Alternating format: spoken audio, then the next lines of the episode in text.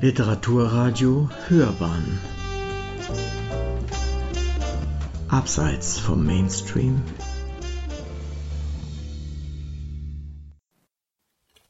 FDA Lyrik Bettina Wörmann liest aus ihren Gedichten. Aber in Wirklichkeit. Er wandert zurück an jeden beliebigen Ort, jederzeit bedächtig zumeist, stolpernd, manchmal auch in großen Sprüngen. Oder er fliegt übers Meer, ein Schwarm schwarzer Vögel nach Ithaka, macht den Strand zum Körper, den Vogelschwarm zu seinem Schatten, einem Mantel an seinem Haken, an einer Note im Seitenspiel von schwarzen Zeichen, Linien in seiner weißen, streng begrenzten Welt. Mein Bleistift. Notizen zu Puschkin. Solange der Dichter nicht gefordert, Alexander Puschkin, der Dichter. Grauer Himmel, zerfließend, entgleitend, laut und konturlos.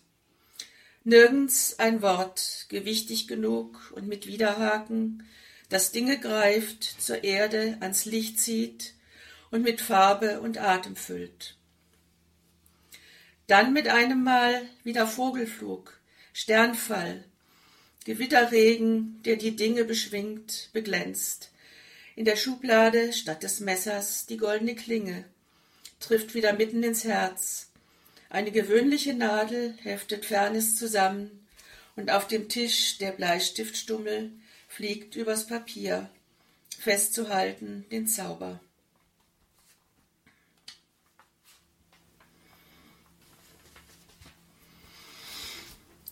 Persephone für Ursula Małgorzata Wenka. Persephone 1 Ich kehre zurück, mein Körper dort trocken, die Haut einer Schlange, vertraut wie die Linie des Strandes. Ich blicke mich um, zurückgewichen das Meer, von den Fischerhütten dringt Lärm zu mir her. Zeit nun, die faltige Haut mit Blut und Stimme zu füllen den Sand aus dem bleichen Strandhaferhaar zu schütteln, die Stunden zu zählen, bis das Meer wiederkehrt. In meiner Hand ein Muscheltier, schalenlos. Persephone 2 Zurückgewichen das Meer, liegt frei mein Körper, vertraut wie des Strandes Linie, in deiner Hand ein Muscheltier. Wird er lebendig, seh ich Städte fallen, den Weg sich gabeln am Horizont, kehrt das Meer zurück, in meiner Hand ein Stein.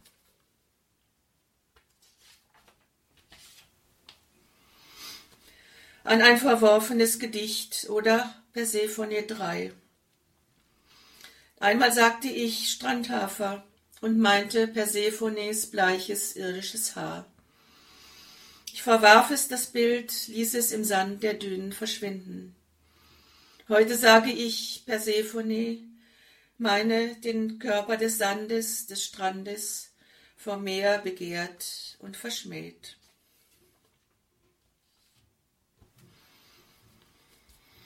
Spiegelfrau oder Persephone 4 Frei der Kopf für Himmel, Wolkenkränze, Blitze aller Art, am Horizont geschmückt die Brüste mit Spitzen aus Schaum. In den Hüften aber rauscht das Meer, begehrt, nimmt, verschlingt oder verschmäht, den Sand mit den Spuren der Füße, das Gras, den Asphalt, die Türschwelle unter den Füßen. Im Spiegel ist alles offen, rauscht das Meer, begehrt, verschmäht, krönt die Brüste mit Schaum, begrenzt der Himmel die Wolken, den Kopf mit Wolken. Was aber, wenn die Sonne untergeht oder die Tür zuschlägt?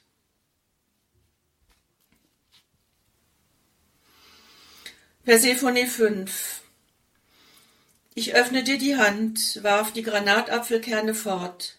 Der Weg führt ohne mich zurück. Nun liegen wir im toten Winkel unserer Körper. Niemand wird uns hier vermuten. Denn in Wirklichkeit sind wir nichts als zwei Muschelschalen, in denen das Tier Liebe wohnt. Dachte ich, las die verstreuten Kerne auf, die letzten Worte, die zwischen uns fielen, warf ich dir vor, ging den langen Weg zurück.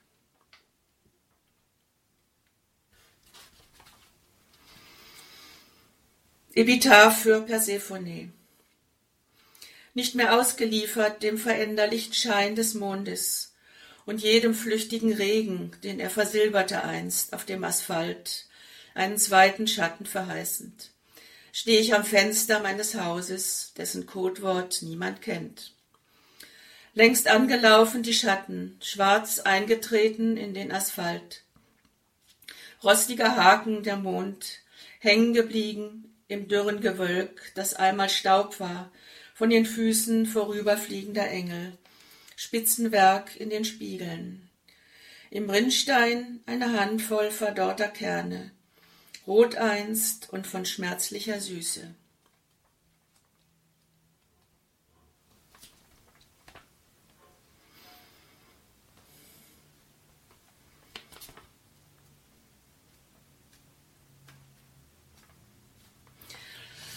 Ich, Eurydike, sei allem Abschied voran. Rainer Maria Rilke, Sonette an Orpheus 2, 13.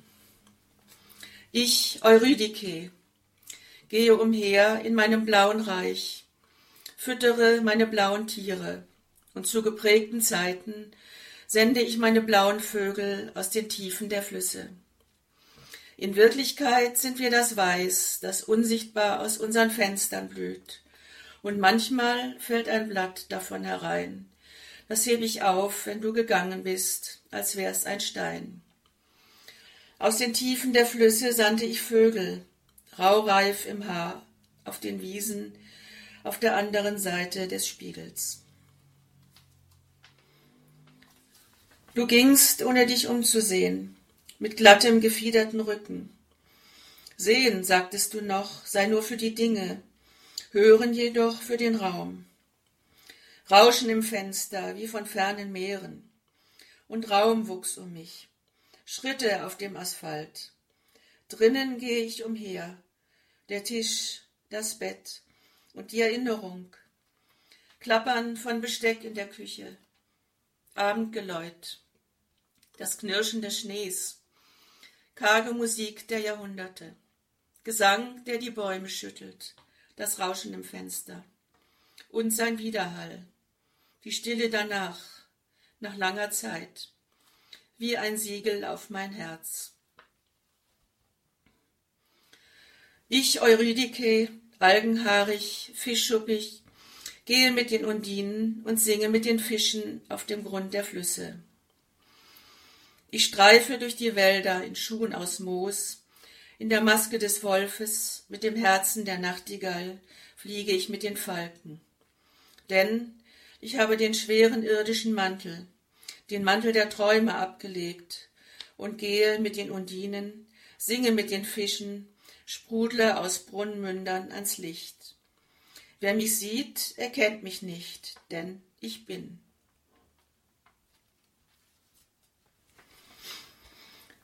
Traum, eh wie Eurydike. Ich, Trinker, Bettlerin, Irre, blieb zurück im Schatten, im Königsmantel. Du, ein Schemen mit gläsernem, klingendem Herzen, sahst mich, erkanntest mich nicht im Vorübergehen. Es tat sich auf, der Innenraum im gotischen Fensterbogen, erschien ein Mantelaufschlag lang, der Engel des Verborgenen, geschmiedet vom Leuchten der endenden Nacht. Du sahst dich um. Es ist kalt, sagte ich. Der Schlaf brach auf, eine klaffende Wunde.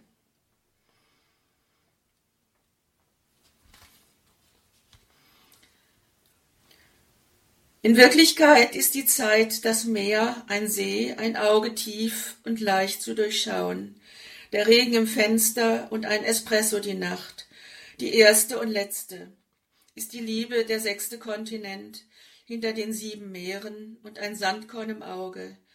Darin grenzen wir aneinander wie zwei Pole. In Wirklichkeit sind wir weich wie die Körper der Austern und hart wie deren Schalen. Bist du hier und dort in Erwartung, in Erinnerung und in Wirklichkeit sind wir und sind nicht Worte das einzig wahre und ohne jede Bedeutung.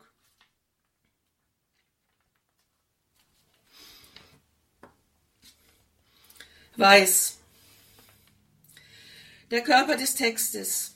Ein Körper aus Sprache, nachdem man die Hand ausstreckt, nachdem die Wahrnehmung die Hand ausstreckt, um ihn zu berühren, zu ertasten. Seine Haut, sein Herz. Ein Körper aus Sprache, Schemen, konturenhaft zunächst, wie ein scheinbar unerreichbarer Ort, der im Traum erscheint, nachdem er ein oder zweimal sichtbar geworden ist, in seiner Schönheit und in seiner Wahrheit. Vor dessen Toren man steht, im Sprechen schließlich und also in Wirklichkeit. Der Körper oder das Land des Textes, dessen Zeichen man sieht, etwa im Weiß einer Holunderblüte im Spätsommer, einer weißen Blüte unter dunkelvioletten Fruchtdolden, im Aufsteigen einer weißen Wolke aus dem Grün einer Flussbiegung, in der Weiße des Treibeises der Gletscherzungen Grönlands oder in einer weißen Bank auf Grün im frühen Morgenlicht, im schattenlosen Licht des Mittags, weiß wie das Dazwischen, zwischen Sehen und Sprechen, zwischen Hören und Sagen, zwischen Ich und Du. Und dann kann es geschehen, dass die Sprache hervortritt und zu sprechen beginnt. Komm, sagt sie dann, und gibt dem Fragenden Sehen und Hören Antwort, tritt in Zwiesprache mit der fragenden und um Antwort bittenden Wahrnehmung. Und indem die Sprache spricht und Antwort gibt, benennt oder besser erschafft sie jene weiße Stelle des Zwischenraums, das dazwischen oder inzwischen das sonst schweigend und unsichtbar zwischen den Dingen liegt. Und der Körper des Textes wird berührbar, das Land begehbar in seiner vielfachen Möglichkeit und Gestalt.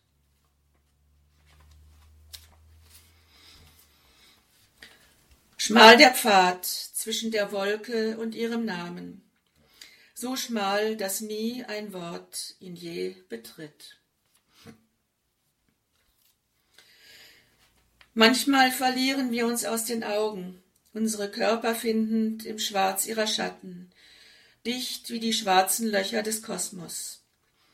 Dann springt die Welt auf wie ein Fensterflügel ins blendende Licht des Mittags, und unsere Blicke finden sich wieder im Weiß des Augenblicks, endlos wie das Band einer leeren Straße zum Meer hin, darin sich das Weiß unseres namenlosen Staunens Schatten und sprachlos vereint. Und plötzlich tat sich das Weiß des Himmels auf unter uns, die Welt geronnen zu Wolke und Treibeis, Gletscherzungen, schwarzen Gebirgen, Grönland, Neufundland, der stille Ozean, später sichtbar darin für einen Augenblick Delfine, schwarz wie Grönlands Gebirge, im Weiß des glitzernden Schaums, lebendig, leise und leicht, wie der letzte Tag der Welt, an welchem noch einmal alles geschehen, gesagt werden kann.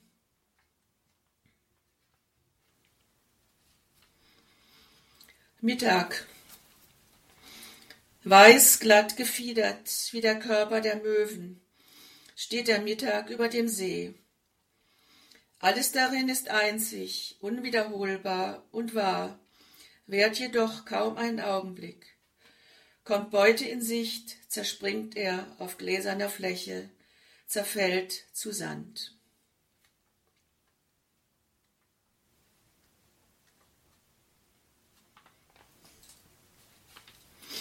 Gegenlicht. Weit schweift der Weg übers Feld, gepflügt und zottig wie das Winterfell der Shetlands. Darüber Mückenspiel im Gegenlicht, das die Blicke betört, besticht in die kupferne Tiefe eines Eichenhains führt. Und weiter, weiter, wo sich der Himmel zusammenfügt, aus Splittern von Blau, im Blattwerk verstreut darin das Licht steigt und fällt, bis sie in das stete, strenge Auge der Gegenwart schauen. In Wirklichkeit sehen wir nichts als den Mantelsaum, das abgerissene Innenfutter, wenn wir uns beugen vor dem, was nicht zu fassen ist, in einer Sprache, in der die Dinge fest verteut mit ihren Namen sind. In Freiheit aber leben sie, unsichtbar in vielerlei Gestalt, Angel, Melek, fallen und steigen mit dem Licht. Wir schauen empor, beschatten unseren Blick, die Mäntel fallen von uns ab, die rauen, mürben Schalen, Rai, Janet, Paradies.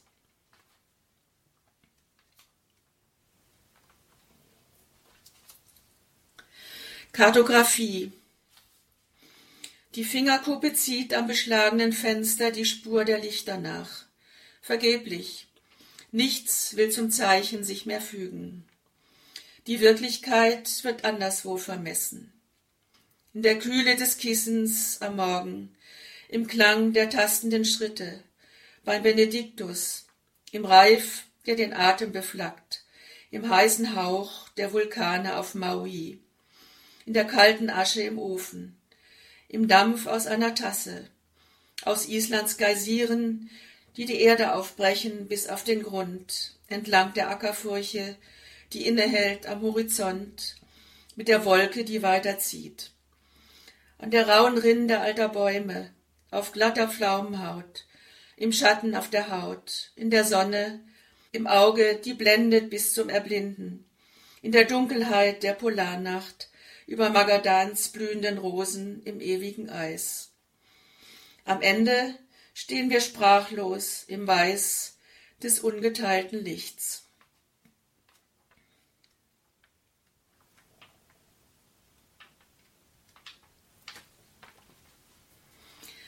Magnificat, Triptychon. Ja, die Welt, das ist sie. Renata Maria Niemirowska. Ein Wasserzeichen die Nacht am frühen Himmel. Was aber an gestrigem verstreut noch hinter den Liedern lag, fügt schwarz sich zusammen auf der unberührten weißen Seite des Tages. Die alten Bäume, das Glitzern des Flusses, Eisgang, Treibeis, die alten Bäume, ihre raue Winterhaut, ihr Blühen gen Himmel, Geysir, Lavafontäne, im Glitzern des Flusses die alten Bäume, Flussadern, Bergadern, Korallen am Meeresgrund.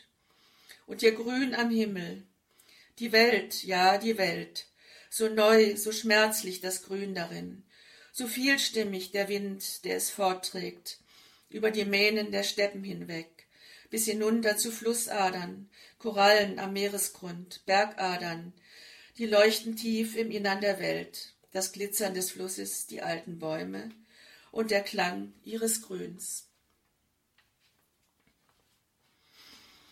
Und endlich das Weiß, das rot überblüht am Ende des Gangs, Stein im Licht, erwachen zu wessen Traum.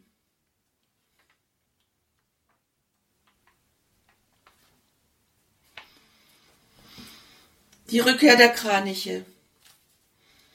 Die Kraniche sind zurückgekehrt, sie flogen über den Fluss, verflogen sich über der Biegung des Flusses, ihre Schreie des Nachts über der Biegung des Flusses. Im Nebelland ging ein Zug Kraniche verloren. Die Schreie der Verirrten, der Verwirrten des Nachts.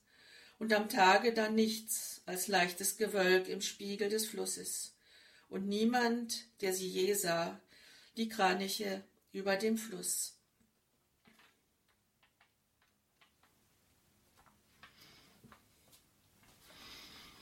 Interieur. Im schwindenden Licht schwimmen die Zeichen, skytische Grabinschriften, schwarze Perlenschnur des Kyrie aus einem alten Psalmenbuch. Die Fenster rahmen Keilschrift, Kalligraphie dem Abend ins Blaue geschrieben.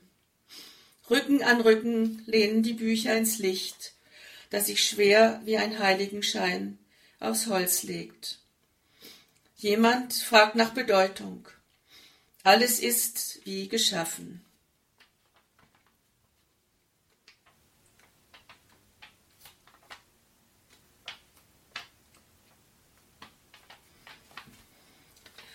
In Wirklichkeit ist jeder Augenblick ein einziges Vergehen.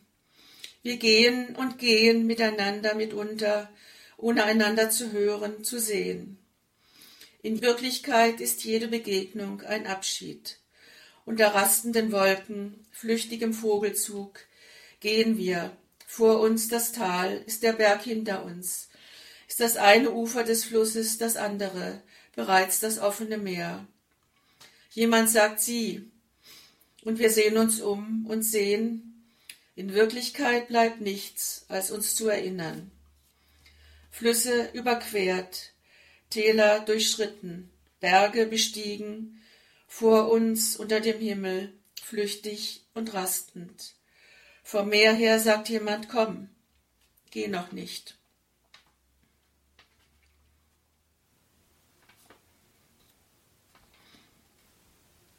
Aufbruch nach Marguerite La Lunette Approche. Wolken und Meer im Fenster, weiß, dass sich eint in der Ferne. Heller Mittag, leichter Wellengang und Wind, der das Haar zaust. Schlägt das Fenster, bricht das Bild die Schale auf, ein Spalt nur, Schwärze, namenlos. Sie hörten Bettina Wörmann, sie las aus ihren Gedichten, aber in Wirklichkeit.